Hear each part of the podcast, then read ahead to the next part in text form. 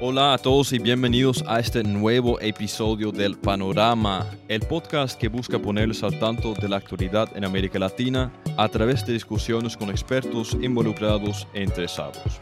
Hoy hablamos de un tema que concierne a todos en América Latina, pero significa algo muy distinto según quien preguntes, la identidad regional.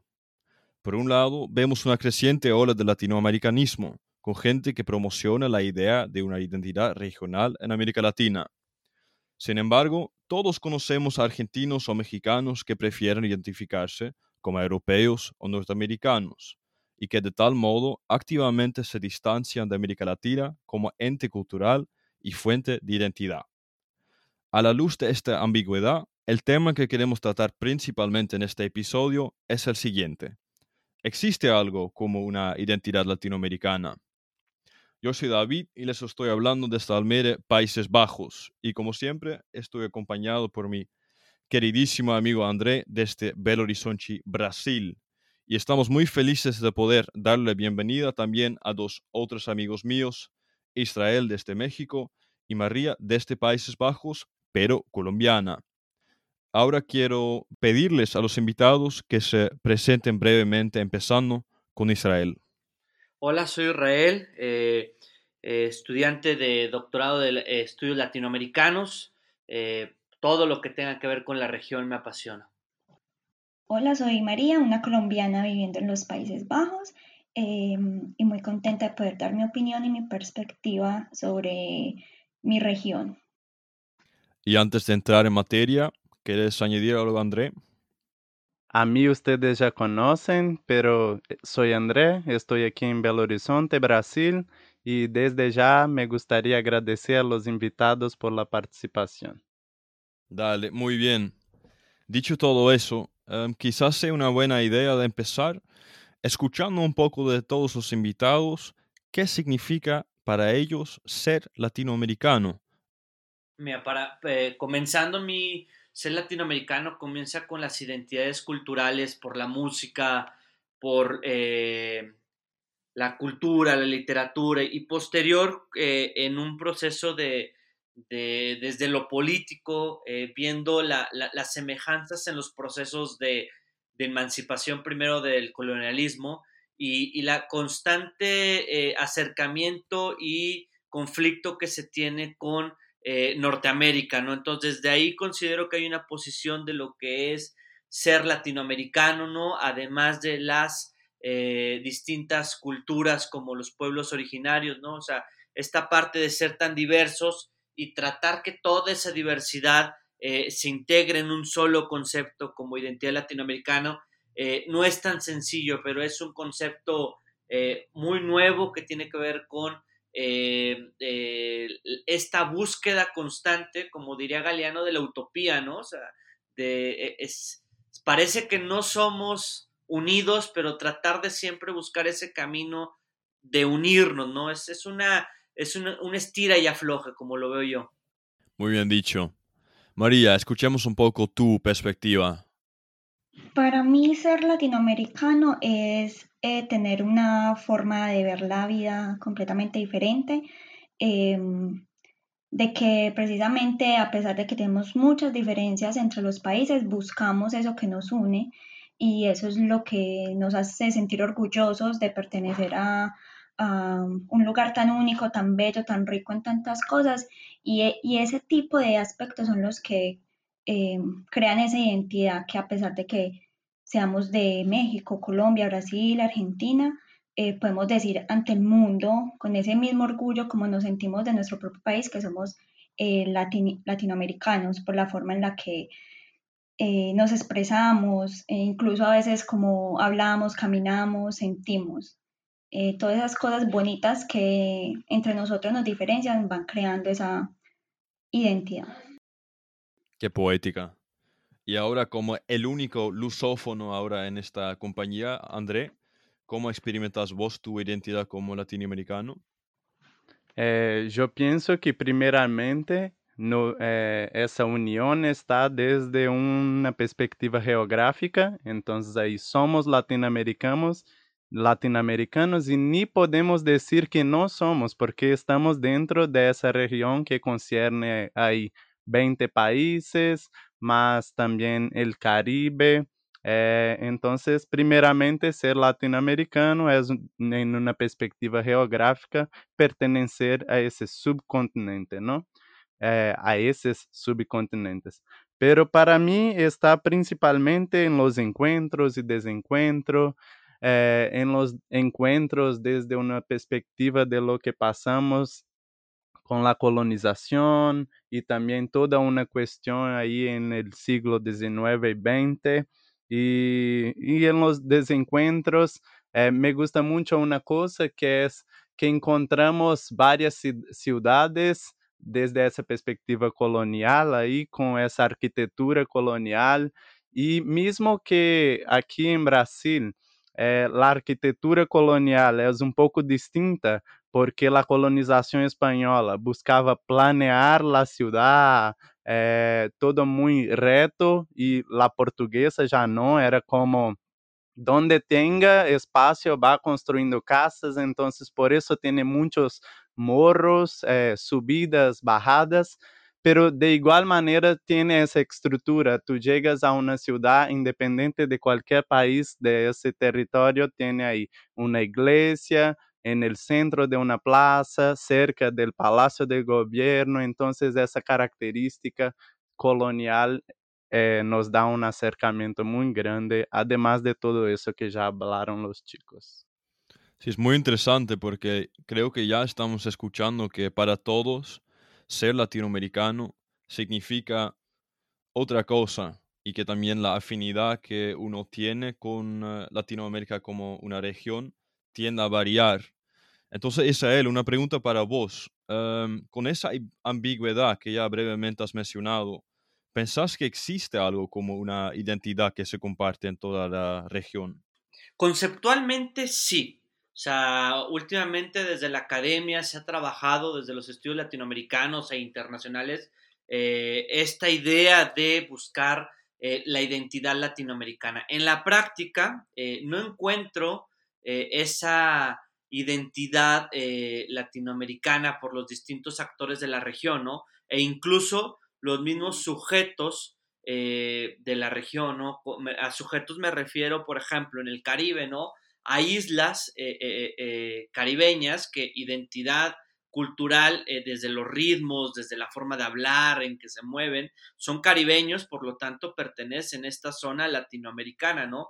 Pero ellos se sienten más identificados en ocasiones por la lengua, por la educación o por la aspiración con eh, los lazos europeos, ya sea con Francia o alguna de estas otras zonas. Y en el caso de, acá en México, si hay una cuestión aspiracional, eh, eh, en ser más cercanos a Norteamérica y esta, y esta vida del sueño americano por la cercanía, por, por la, la, manera en que se ha ido penetrando México como no solo como geografía en Norteamérica, sino desde que se aprobó el TEMEC y se aperturó las fronteras, culturalmente los productos que consumimos, el libre mercado y todos esos procesos de globalización han ido que de a poco se vaya integrando, ¿no? Te pongo un ejemplo, ¿no? Eh, hace días fue el Super Bowl y es uno de los, eh, uno de los eventos más seguidos en México, ¿no? Y, por ejemplo, si uno observa en Estados Unidos,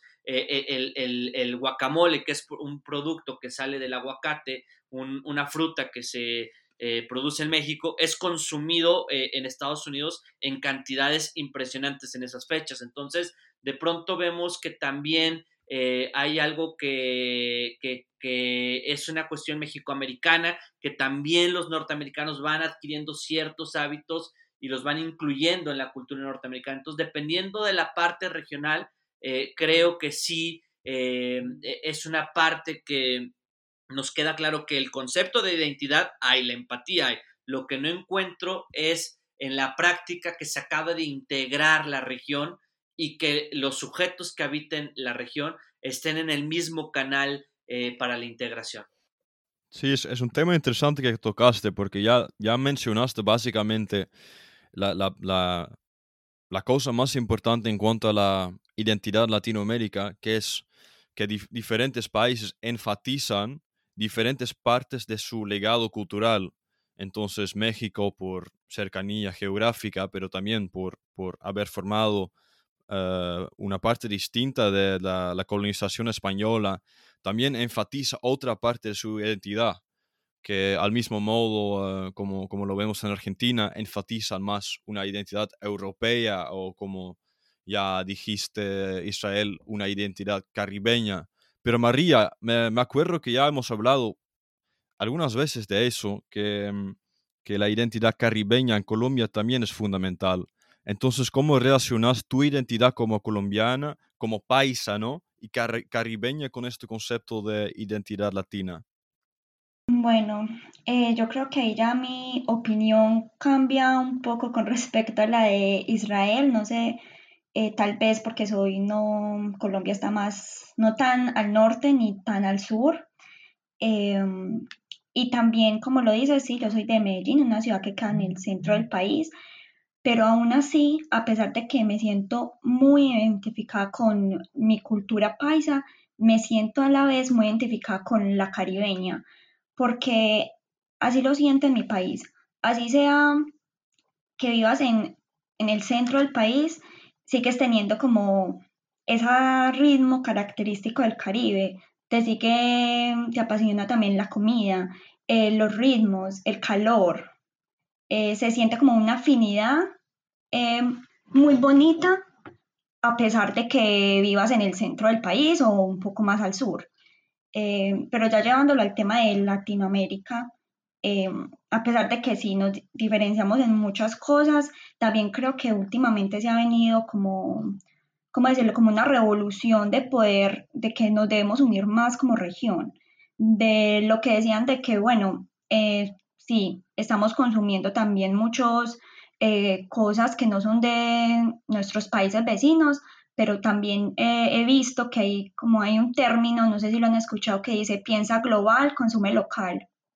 Y eso también, a pesar de que esos pensamientos eh, de que sí somos muy diferentes, aún en este momento estamos empezando como a caer en cuenta de que nos tenemos que unir más como región y que tenemos muchas cosas que juntos podemos eh, sacarle provecho y que fortalece nuestra identidad eh, ante las otras personas y otros países.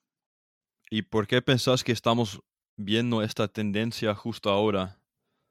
La verdad, eh, yo creería que eh, estamos como teniendo un, como que nos estamos abriendo así como al, mundo y nos estamos em, sintiendo ahora más orgullosos tal vez de eh, lo que somos, de dónde venimos y nos estamos dando cuenta de que es igual de valioso ser latinoamericano que ser europeo que ser em, de Asia, que también tenemos esas mismas cosas em, que no antes la gente se despreciaba mucho de, no, es que em, esta persona es de Europa más que todo, eh, pero ahora como que estamos ya teniendo más sentido de pertenencia.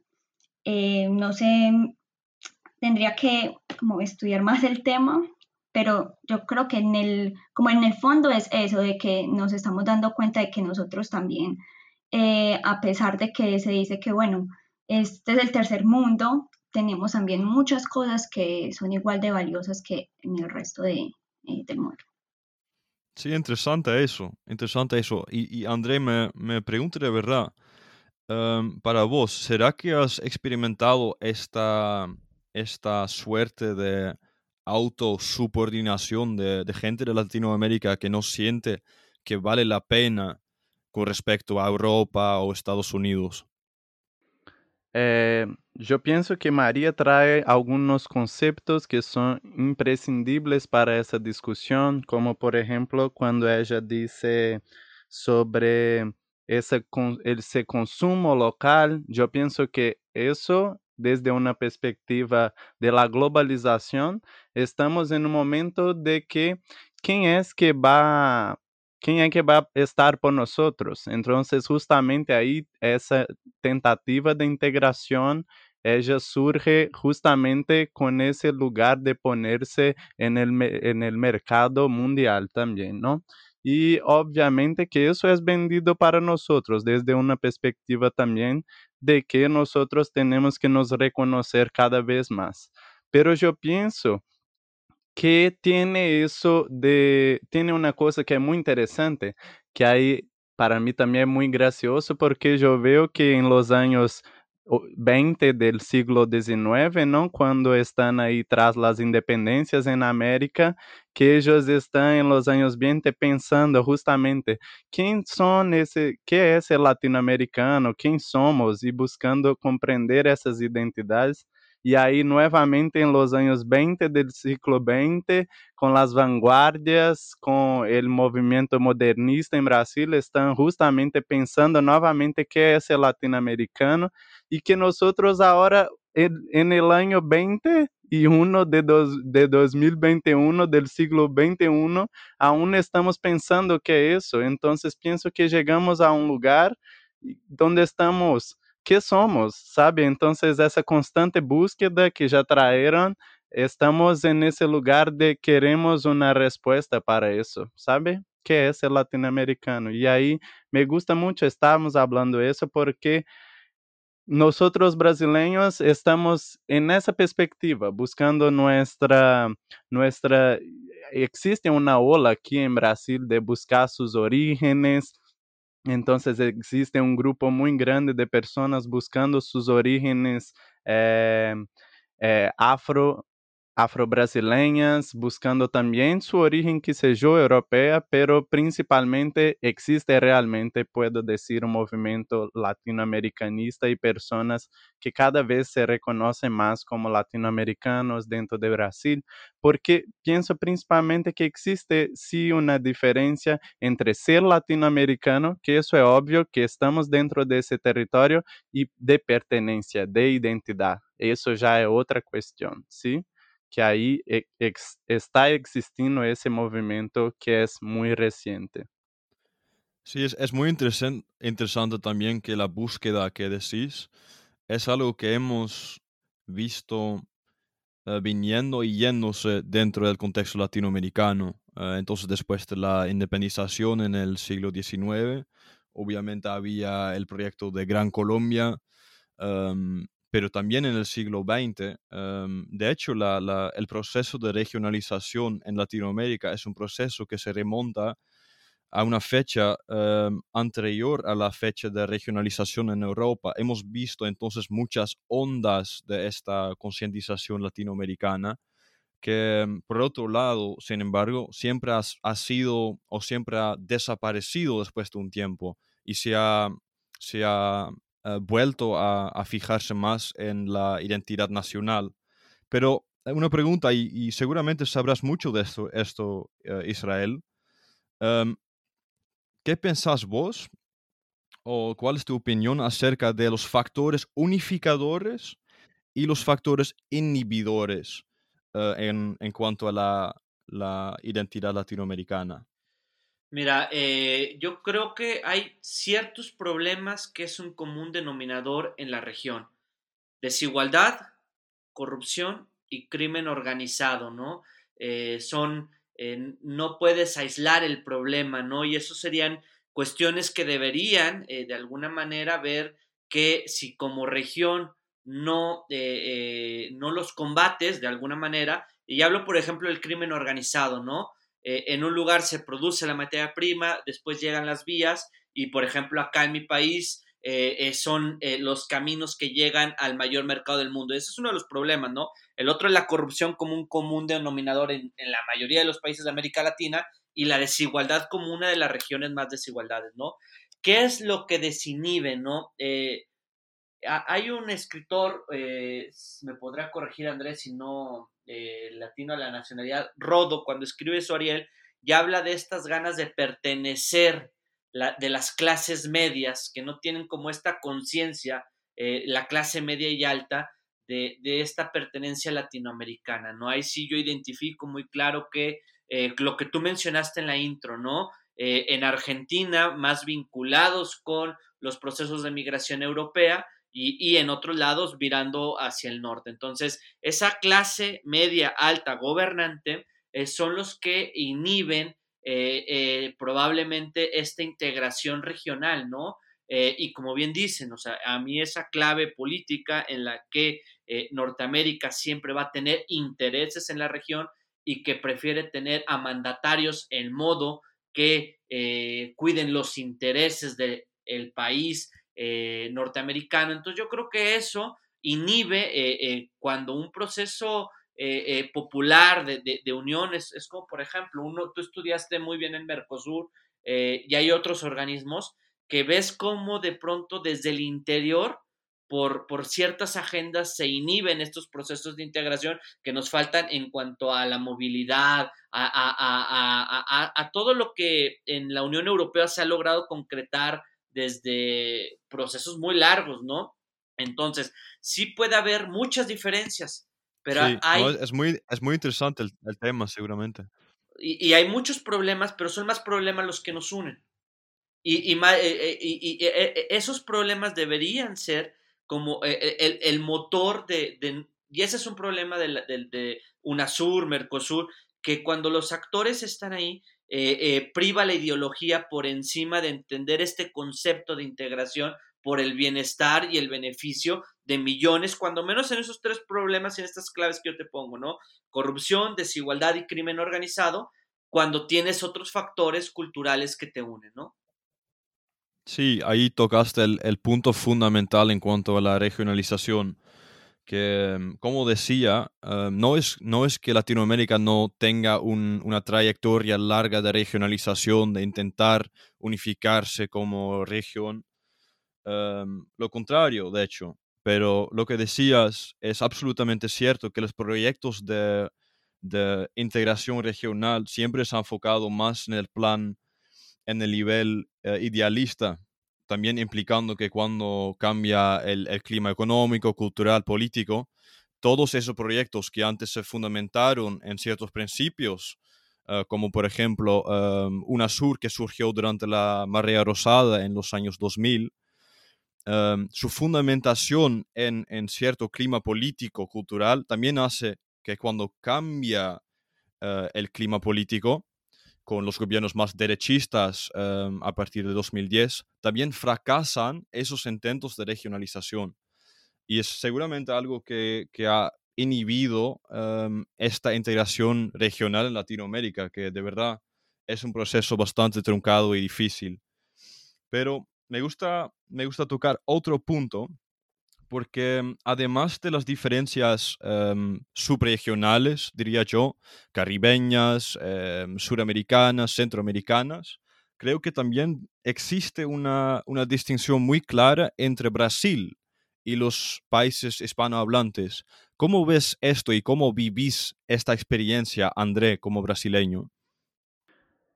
Es gracioso porque justamente me gustaría también escuchar la visión de los otros como ellos ven Brasil dentro de ese territorio, porque desde mi perspectiva, es obvio, eh, tenemos esa cuestión de la colonización que fue de país distinto, entonces ahí estamos hablando otro idioma principalmente, ¿no? Pero donde nos encontramos, yo veo que tiene una cuestión como somos un país continental, entonces pienso que cercanía de América del Sur, en América del Sur tenemos cada vez más, más proximidades eh, que sea comerciales o que sea culturales o de intercambios eh, y programas que hacen justamente pensados para hacer eso. É, tem hasta um programa que é muito, muito interessante que se chama Escola de Fronteira, que quer fazer a cercania entre os estudantes de los países de eh, cerca de la frontera junto a las escuelas que estão las front la frontera de Brasil. Então, é justamente um projeto que eh, del governo para fazer essa cercania, pero não consigo ver uma cercania muito, muito grande además de la cultural con México, porque justamente que está muy lejos. Pero en esa perspectiva de intento, porque yo veo que no existen identidades latinoamericanas y sin identidades formas de ver, formas de mirar, y justamente con la, con la cantidad de conceptos que tenemos, como tú mismo ya dijiste, panamericanismo, latinoamericanismo, iberoamericanos, eh, varias formas, ahí nosotros nos encontramos, ¿sabe? Además de la cuestión territorial, pero yo creo y me gustaría volver un poco en eso que las cercanías están en eso, desigualdad, corrupción eh, y el crimen organizado también, porque eso es una pertenencia del territorio y la lengua no nos hace salir de esa, de esa, de esa realidad, tal cual Israel dijo. Eh, pero yo creo que es muy interesante la cuestión cultural, que por la cuestión cultural pero me, me arriesgo a decir que es una cosa a veces forzosa. Nosotros queremos tener la... Eh, Israel dice al inicio que en la teoría existe, pero en la práctica es más difícil y yo veo de esa manera también. Es una cosa forzosa a veces, nosotros queremos hacer esa, esa integración, y ahí buscamos las similitudes y principalmente la pasión. Eh, pienso que es. Así que no siempre es natural ese proceso de fraternización entre los países latinoamericanos. Pero me gustaría saber, María, ¿qué, qué opinas vos? ¿Qué, ¿Cómo es tu perspectiva hacia Brasil, por ejemplo, como colombiano o ciudadano colombiano? ¿Es lo mismo que con otros países latinoamericanos? Antes no. Eh, yo creo que mm, estoy de acuerdo con Andrés, lo que él dice que muchas veces esa, buscar esa relación con eh, Brasil, empezando pues porque está como la barrera del idioma. Em, antes eh, yo sí decía, bueno, Brasil sí es parte de Latinoamérica y, y muy lindo, una cultura pues muy rica también pero como que no me, mm, me sentía como atada emocionalmente, por decirlo así, que me moviera algo al yo decir Brasil. Solo fue hasta después de que yo interactuara con brasileros que me di cuenta eh, de esas cosas que me unían a ellos, a su cultura. Entonces, pero si ese evento no hubiera pasado en mi vida, tal vez en este momento seguiría eh, sí, aceptándolo forzosamente, por decirlo así, de que Brasil em, también hacía parte como de, esa región. Evidentemente, pues por eh, cuestiones geográficas sí lo es, pero entrando más a los temas culturales, em, me tomó em, que interactuar mucho con eh, personas de ese país para poder encontrar esa afinidad. pero ahora eh, yo digo que si tenemos acceso como a muchas herramientas que podemos eh, conocer sobre las otras culturas, eh, específicamente hablando de Brasil,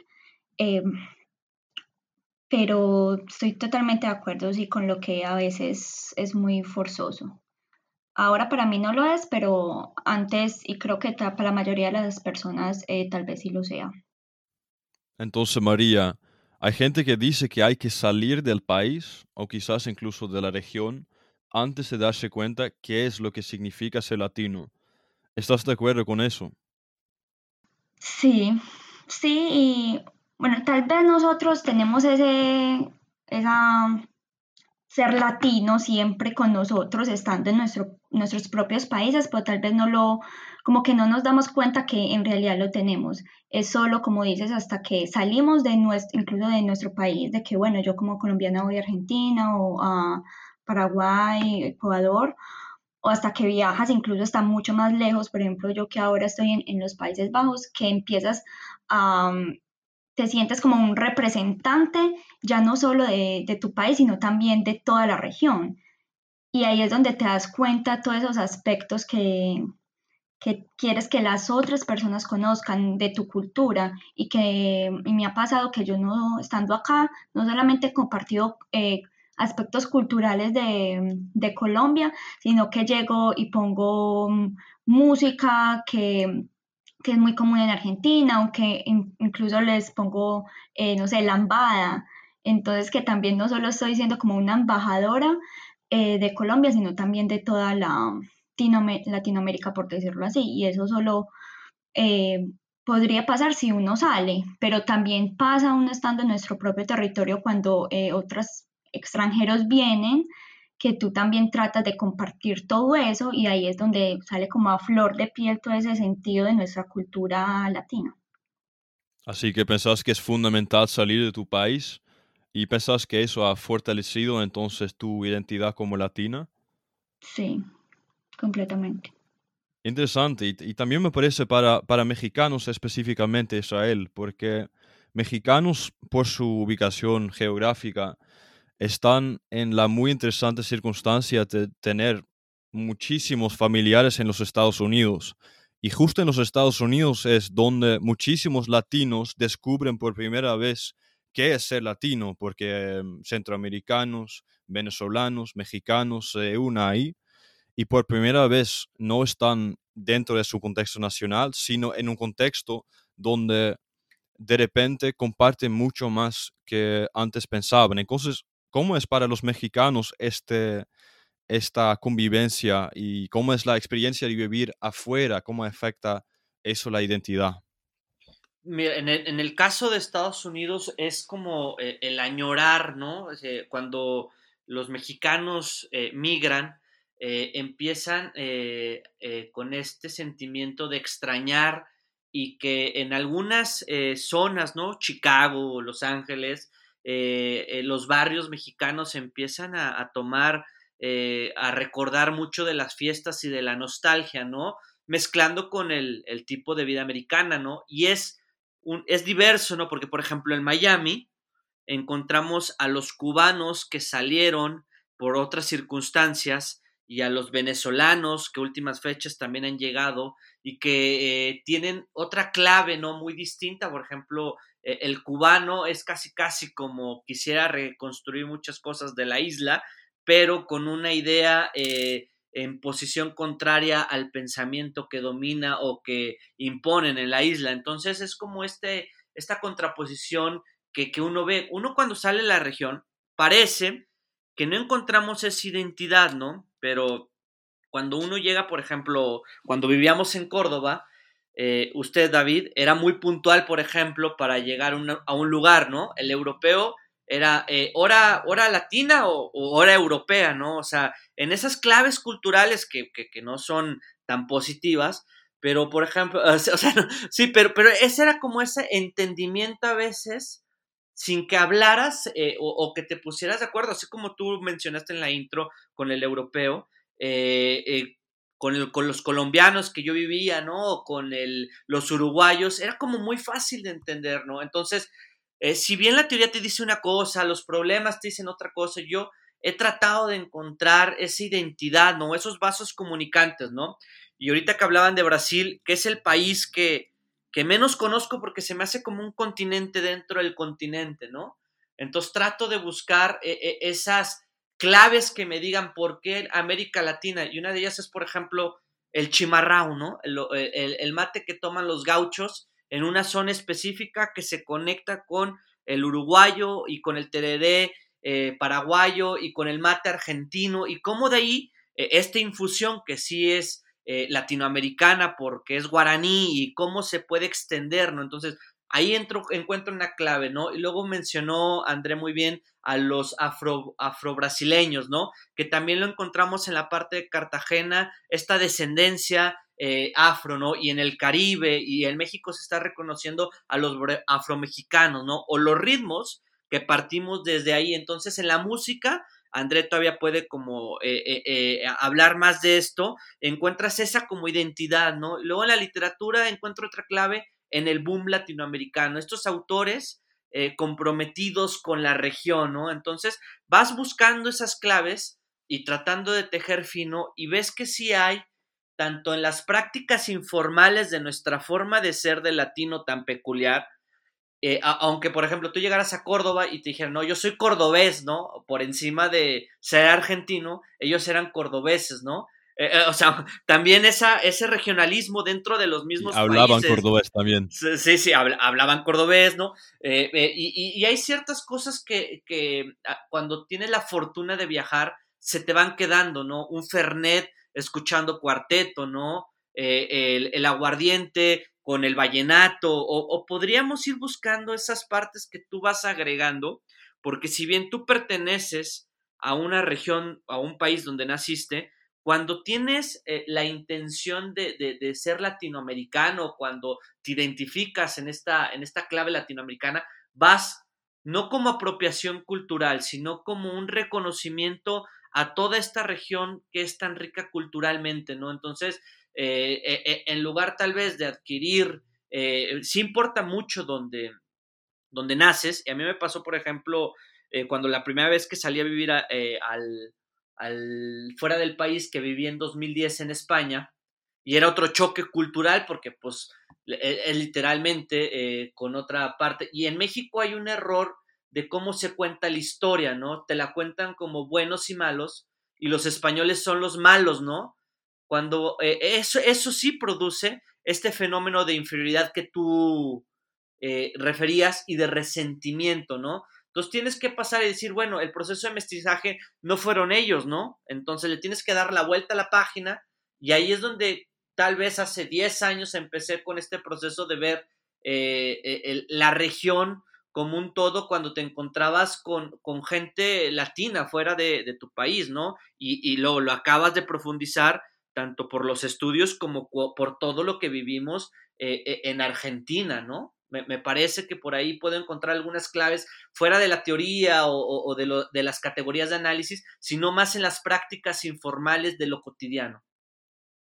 Entonces también dirías que tu perspectiva hacia Latinoamérica ha mudado a lo largo del tiempo, es decir, que tus experiencias afuera de México también han cambiado tu idea acerca de la región?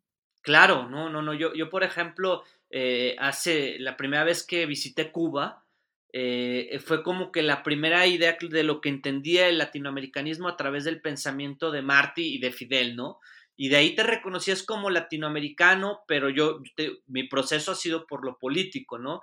Después vas evolucionando en ese pensamiento y encuentras otras claves, pero cuando he estado en Colombia y con, la, eh, con los paisas en Medellín, te das cuenta del cariño y la empatía con la que te reciben. O sea, para mí es ir a, al Parque Lleras en, Medellín y encontrar a un mariachi mexicano, o, que, por ejemplo, me ofrezcan tequila cuando yo no siquiera tomo tequila. Son estas cosas como que las que eh, esta, esta empatía, ¿no? Este concepto de solidaridad en las prácticas informales, eh, fuera de las instituciones las que considero. Y luego vas a Argentina y, me acuerdo que era como los latinoamericanos éramos malísimos tal vez para la condición física cuando nos enfrentábamos jugando fútbol con los europeos, no sé si recuerdas, ¿no?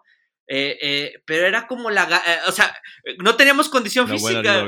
Sí, sí, sí, no, no, era, no había condición física, pero era como esa garra la que unía y sacaba los partidos eh, por como por el, el, orgullo, ¿no? O sea, eh, ustedes hasta como corrían por todo el campo y al final era como no sabíamos ni cómo ganábamos el partido, pero era esa cuestión en las prácticas informales fuera de las instituciones y, y, en compartir nuestra cultura que sí puede ser regional en algunos lados, y, y, trasladarla, ¿no? E, eso creo que, y claro que los procesos te van cambiando, ¿no? O sea, eh, si alguien me explica qué es ser mexicano, pues no lo podría decir con palabras, ¿no?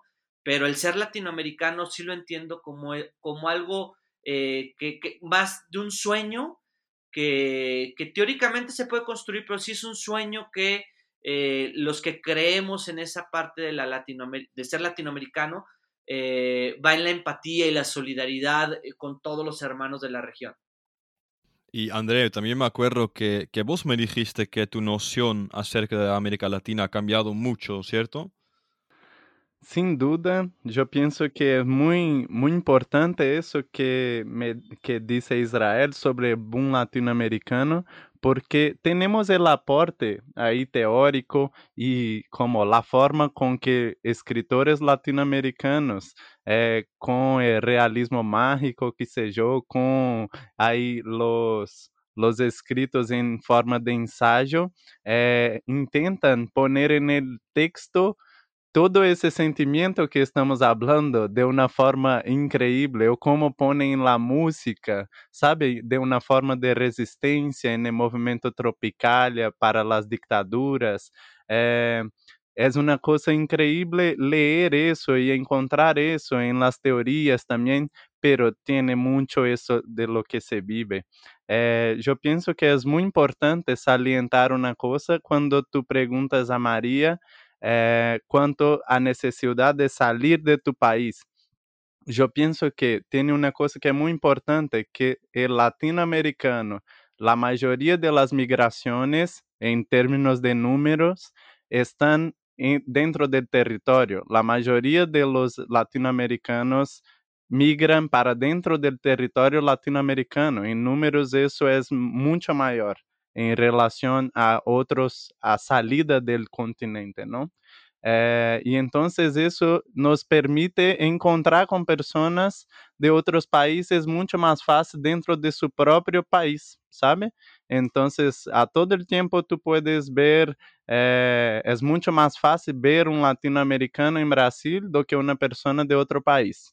Então, isso, para mim, não necessito sair de meu país para eh, encontrar pessoas de outro país. Pero eu penso que sí está en el encuentro.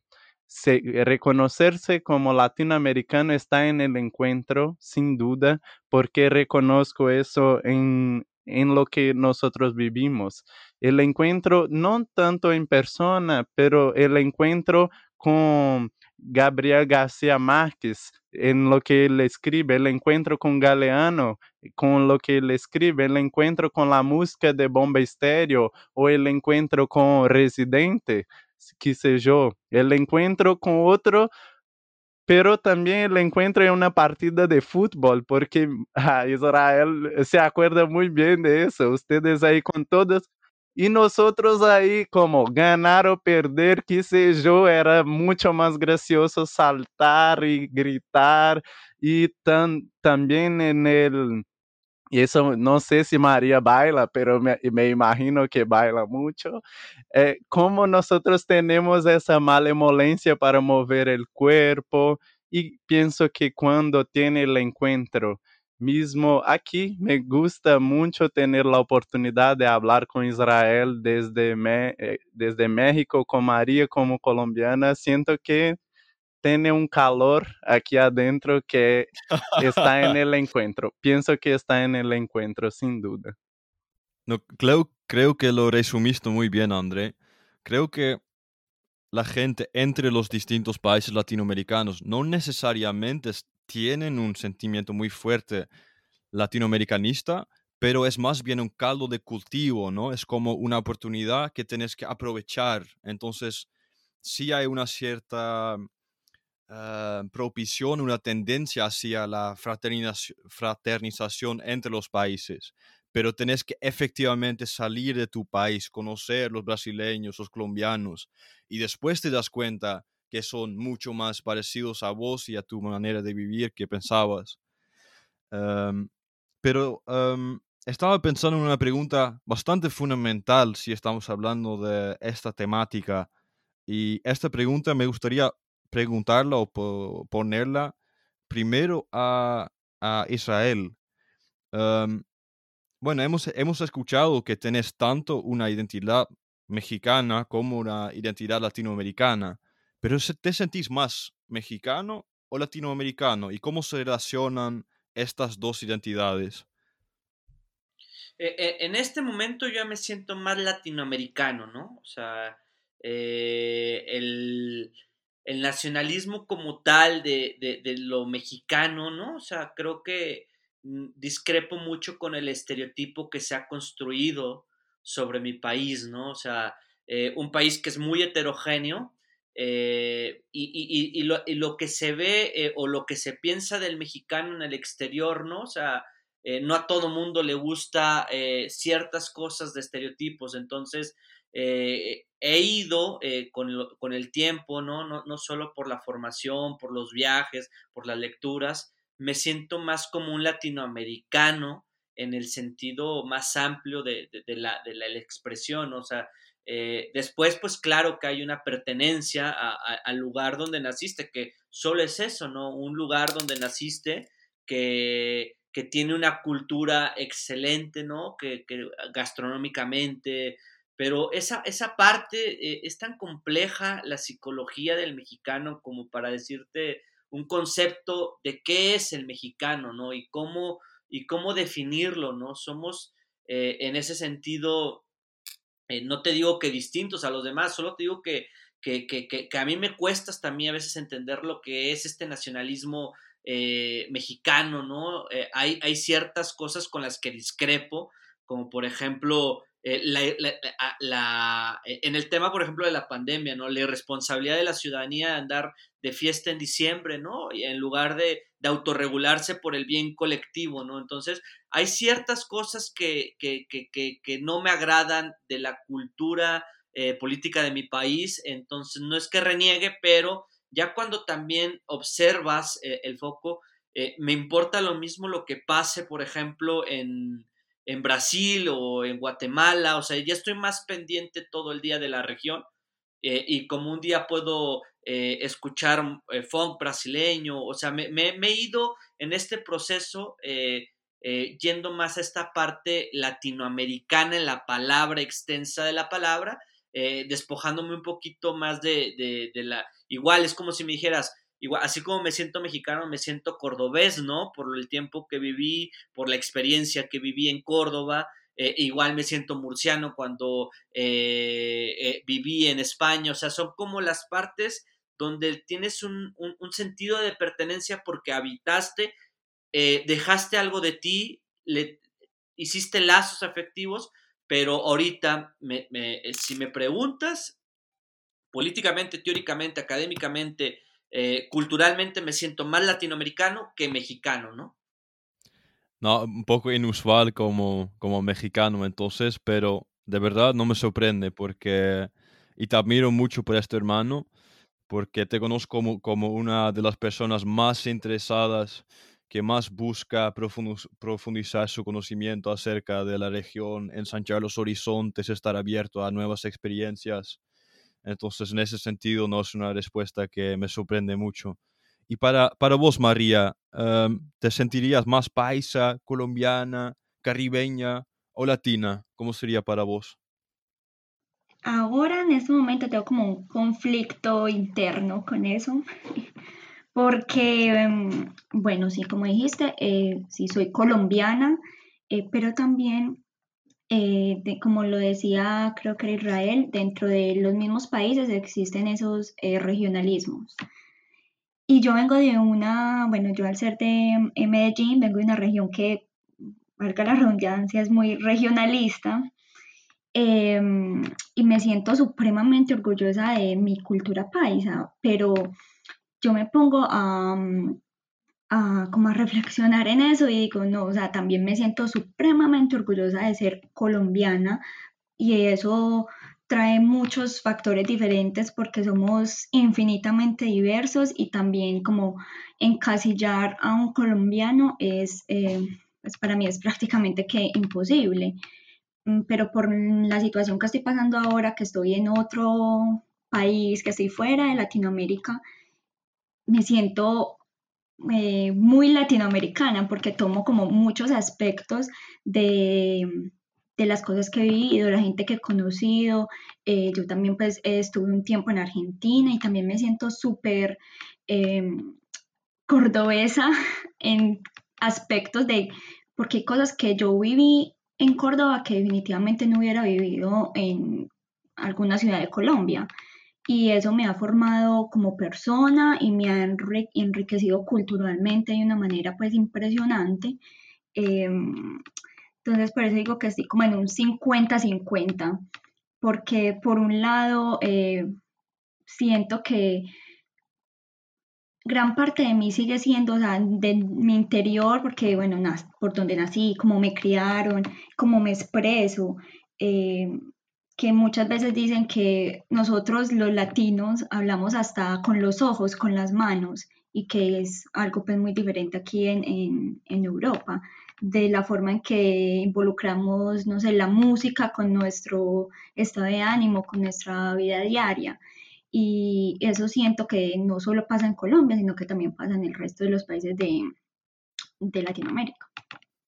Bueno, por lo menos estoy muy feliz que estés acá y nos traigas a los holandeses un poco de esa colombianidad y eh, ese calor latinoamericano. Em, y bueno, por último, André, ¿cómo, cómo sería para vos, habiendo eh, vivido en Chile, Argentina y siendo brasileño, ¿cómo relacionas, unificas tus uh, diferentes niveles de identidad? Amigo, se vamos a mirar por um lado actual, seja eu, penso que realmente cambiei meus pensamentos quanto a isso, pero eh, ah, não sei, la, la questão política atual brasileira e aí como disse Israel, por la questão da pandemia principalmente, pero por el presidente que tenemos, por la gente que tenemos principalmente apoyando, eh, no sé si tengo el orgullo de decir que soy brasileño. Eh, como eso está por un, tal cual dice María, que tiene un conflicto interno, yo también paso por eso porque estamos por un momento de resignificación tanto com nossos objetos, que sejam objetos nacionais.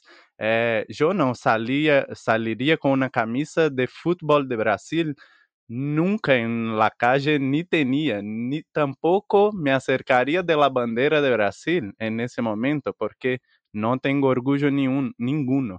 Entonces, lo que están transformando eso para mí, la cuestión del nacionalismo y un nacionalismo que es mucho más político que cultural, que intenta inviabilizar outros modos de mirar essa perspectiva, principalmente as minorias, eu penso que me sinto muito mais latino-americano porque eu vejo tudo que está passando em los outros países, eh, el estadillo en Chile, las otras cuestiones en Ecuador, en Argentina, y pienso, oh, cuando llega aquí, quando chega aqui essa ola, ojalá que chegue aqui uma faísca desse fuego y, y, así yo estoy todos los días pendiente de lo que pasa en Brasil, pero también buscando comprender qué pasa en otros países del continente de la región también y siempre como me siento latinoamericano, siento que ojalá llegue un poquito de todo eso que está pasando a nuestro lado acá.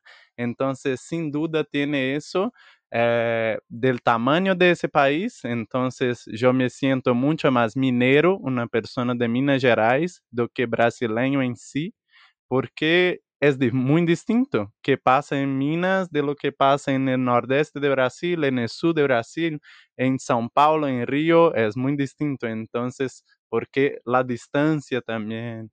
Entonces, para, yo siento que tenemos que la necesidad de tener una identidad. Entonces, para mí, esa necesidad es muy contemplada y mi corazón caliente en decir que soy latinoamericano. Sí, creo que estamos escuchando y, y creo que siempre es el caso en, uh, en uh, bueno, hasta, hasta cierto punto que las identidades sobrelapan en nivel regional, nacional, regional. Uh, pero muy interesante escuchar que estoy hablando entonces con tres latinoamericanos y no necesariamente con, con ciudadanos de países nacionales y un holandés arbitrario también. Eh. ¿Te puedo hacer un apunte, te puedo hacer un apunte, David? Eh, mira, yo pienso que también la parte de, de, de, cómo cada quien ve el mundo, yo a ti también te considero como un latinoamericano. Y déjate, independientemente de donde hayas nacido, y aunque parezcas totalmente europeo y todo, eh, tu interés por la región, uno, eh, el respeto por las culturas que tienes. Eh, eh, el involucrarte es esa parte donde va más allá de las fronteras o de una nacionalidad determinada y pues eres un latinoamericanista, ¿no? En este sentido, no solo, y aparte, en unas ocasiones tú puedes tener mayor objetividad por la distancia que tienes de lo que estudias, ¿no? Pero eh, no necesariamente latinoamericano tiene que, o sea, si bien, como dice André, nací en un lugar determinado, lo que hace que sea un latinoamericano, pero sí, tú, tú eres europeo, pero como segunda formación o como, como adopción, yo también a ti te considero como un hermano latinoamericano, aunque hayas nacido en otro continente, ¿no?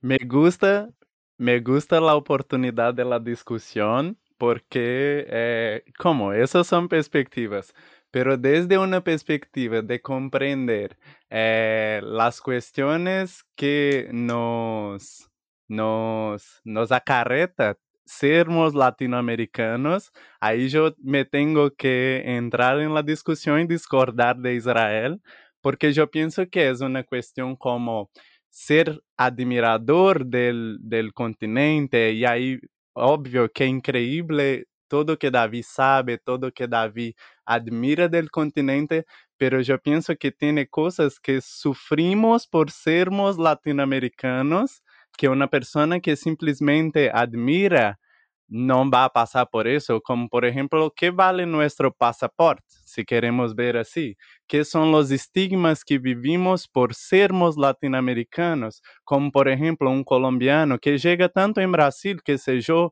e eu já com amigos colombianos, a pessoa escutava como ah, Pablo Escobar, o que seja, alguém me dizendo sobre as mulheres, e aí como as questões regionais de cada país também, não? Essa, e, pero com uma visão de lo que passa em território, é, nosotros sufrimos algunas cosas por sermos latinoamericanos también. Yo pienso que tiene esa cuestión que es increíble del encuentro junto a las personas que aman el territorio, pero para mí es muy fuerte decir que es latinoamericano. Yo no concordo, pero consigo comprender. No, yo, yo, lo, yo lo que puntualicé, puntualicé en el sentido de que yo lo considero, o sea, por no solo eh, eh, y comparto tu argumento, André, o sea, lo que vive un latinoamericano con las, con las estructuras que tú todo mencionas, por eso dejé este comentario para el final, ¿no? Pero una persona que aprecia eh, todo lo que sucede en el continente, no solo como especialista, ¿no? Porque hay un momento que llegan a adoptar y, y que llegan a compartir nuestra cultura y nuestros problemas y todo esto.